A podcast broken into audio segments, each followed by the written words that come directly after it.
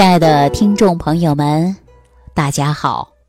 欢迎大家继续关注《万病之源说脾胃》啊。很多朋友啊，经常会私信给我，问我说：“食物它到底能不能去病？”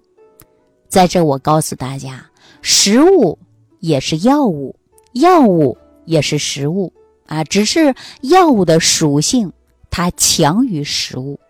那比如说，我们常给大家讲的药食同源，既是药物啊，它也是食物。就拿山药来讲，我们是不是还会吃蓝莓山药啊、蒸山药啊，或者炒山药啊？但是山药呢，它也入药。但是平时我们做菜呢，也会去吃啊。都知道山药呢可以入肾，又可以呢健脾养胃。啊，所以说食物呢，它确确实实啊，它也有药用的价值，因为食物呢，它跟药物一样，它有它的功能，它有它的性能，它也包括着性味归经啊。那我们中医呢，经常会讲到，人呐，它是分阴阳五行的脏腑啊啊，但是呢，我们说这个疾病啊，它有是病因的。但是，针对于自己身体的症状，那通过辨证来施食啊。什么叫辨证施食啊？针对你的症状，我们选择合适的食物啊，这也叫辨证施食，也叫辨证用膳。那我们这样情况下呢，就可以达到强身健体的目的嘛。比如我们经常会在食物当中提到的，就是精米。精米呢，在《本草》当中也有记载啊，在《实践本草》当中是这样记载的：说有补脾、益五脏、壮力气、止泻的作用。北方人最喜欢用的大葱啊，南方人可能吃的比较少啊。南方人喜欢吃小葱，北方人吃大葱。说到吃大葱，我们是不是想到东北啊？大葱蘸大酱。山东的大葱卷煎饼啊，等等。实际这大葱啊，它是完全可以呢，达到的。是除风啊，除风湿的。有一些这个湿气比较重的。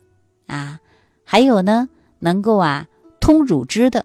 啊，散乳痈的，都用大葱。我记着我以前呢，给大家用的。一些方法，比如说排尿困难啊，有一些这个排尿异常的。用大葱白儿加上一点白胡椒，你把它捣碎放在肚脐儿，哎，它还可以起到一个利尿的作用啊。所以，我们说有一些食物呢，它确确实实啊，它是有功效的。食物呢，既可以达到防病，有一些食物啊，它也是去病的。那什么样的食物，它当然有什么样的属性了。所以说，有些食物呢，它是热性的。有些食物呢，它是凉性的；当然，有一些食物呢，它还是温性的啊。那么，我们说寒性或者凉性的食物啊，它都是具有很寒很凉的。凉的特性呢，它跟药一样，比如说它能清热去火呀。你看，我们夏天很多人经常会上火吧，心火过旺吧，是不是？大家炒个苦瓜吃，苦瓜是不是凉的呀？哎，它就能够清热。泻火啊，比方说我们西瓜呀，夏天你看天热吧，人容易上火吧，那你看西瓜就在夏天就上市了啊。那你吃个西瓜，它也可以起到的就是清热解毒的作用啊。同样的道理，说热性的食物啊，热性的食物呢，比如说能温中啊，补脾虚啊，它还能够去除寒啊，能够去除寒症。那我经常呢，在大冬天的时候给大家讲过，说你要是怕冷啊，胃寒体寒，那可以吃一些温热性的食物，比如说，那就是羊肉啊，羊肉呢冬天吃啊是很好的，因为啊它能够去寒，尤其呢说是阳虚体质的人呢，它就是最好的一种保健的方式啊。什么叫阳虚啊？阳虚啊。它就容易出现的是畏寒怕冷嘛，所以说怕冷的人你就应该吃一些温性的食物啊，能综合一下我们的体质。那如果说寒凉温热啊，这些食物都不明显，那这些食物是什么属性呢？我们把它称作为平性啊。这些平性的食物，它也不温，它也不燥，你人人都能吃，不论什么样的体质人都能吃啊。所以说呢，我们这个平性的食物呢，大家呀吃的时候啊，它也有养胃啊、开胃，又能呢。补人体之气啊，所以说呢也是非常好的。大家在吃食物的时候，一定要知道哪一种食物它有什么样的特点，哪一种食物呢，它能够针对我们身体呀有什么样的调整啊。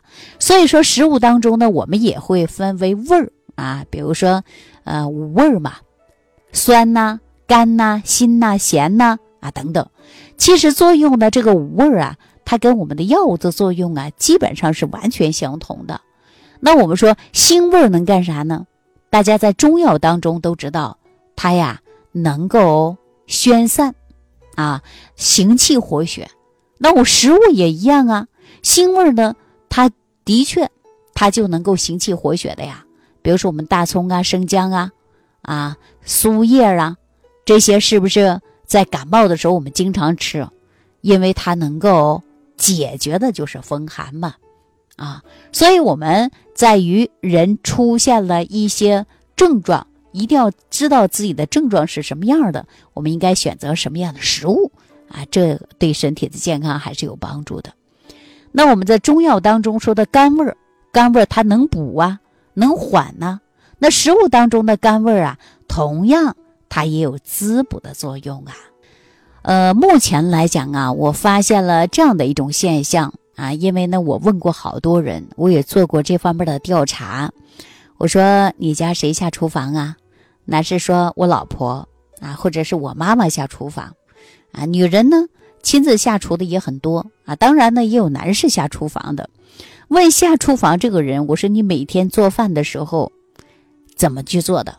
他说：哎，家庭吃饭吧，那都比较简单。啊，随便吃。我说你再随便吃，比如说我们今天晚上想吃什么，他说我都是按照我的口味来说的。问所有的家庭成员说今天晚上吃什么呀？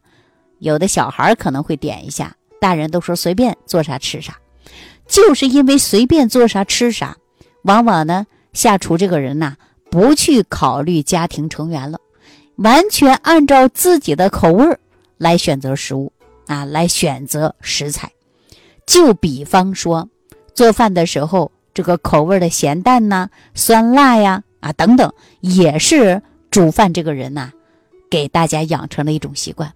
比如说，煮饭这个人口味比较重，那放的盐就会比较多，而且呢，在用盐过多的时候啊，尤其家里有老人的，我就建议大家还是少吃盐啊。所以呢，我们做饭这个人呢，其实责任很大的。但是我们目前来讲，很多家庭啊，他考虑的不多啊，只不过呢说，哎呀，我今天晚上想吃什么，然后呢我就下厨做什么，大家就跟着我 吃什么，啊，好多人都是这样的。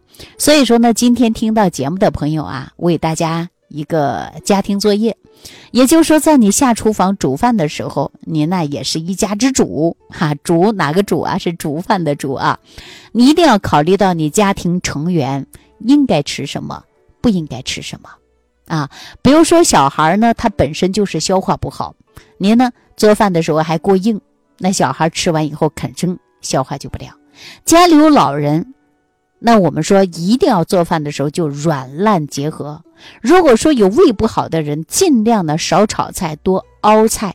我们东北说多炖一炖，啊，这个菜呢又软又烂的，容易消化，那不至于吃完以后啊。肚子不舒服啊，那如果说家里的成员体质比较虚弱，那么大家在煮饭的时候一定要懂得营养搭配，如何能够温补身体，如何能够提高家人的免疫能力，让我们做到少生病和不生病，啊，这就是我们做饭这个人呢，责任还是比较重大的哈，给大家呀没事的时候呢分析分析这个道理。好了，那对于我们这个话题呢，我今天呢就给大家聊到这儿了啊。如果说有脾胃不好的，或者是下厨的时候不知道如何煮饭的，也不知道食物当中具体是寒性、热性、温性、凉性，它是什么样的性质，可能不太会划分。那您呢，每天坚持收听节目，如果有相应问题不懂的，你可以屏幕下方留言给我，看看我能否帮到您。好，祝愿大家呢身体健康，生活愉快。感恩李老师的精彩讲解。如果想要联系李老师，您直接点击节目播放页下方标有“点击交流”字样的小黄条，就可以直接微信咨询您的问题。祝您健康，欢迎您继续收听。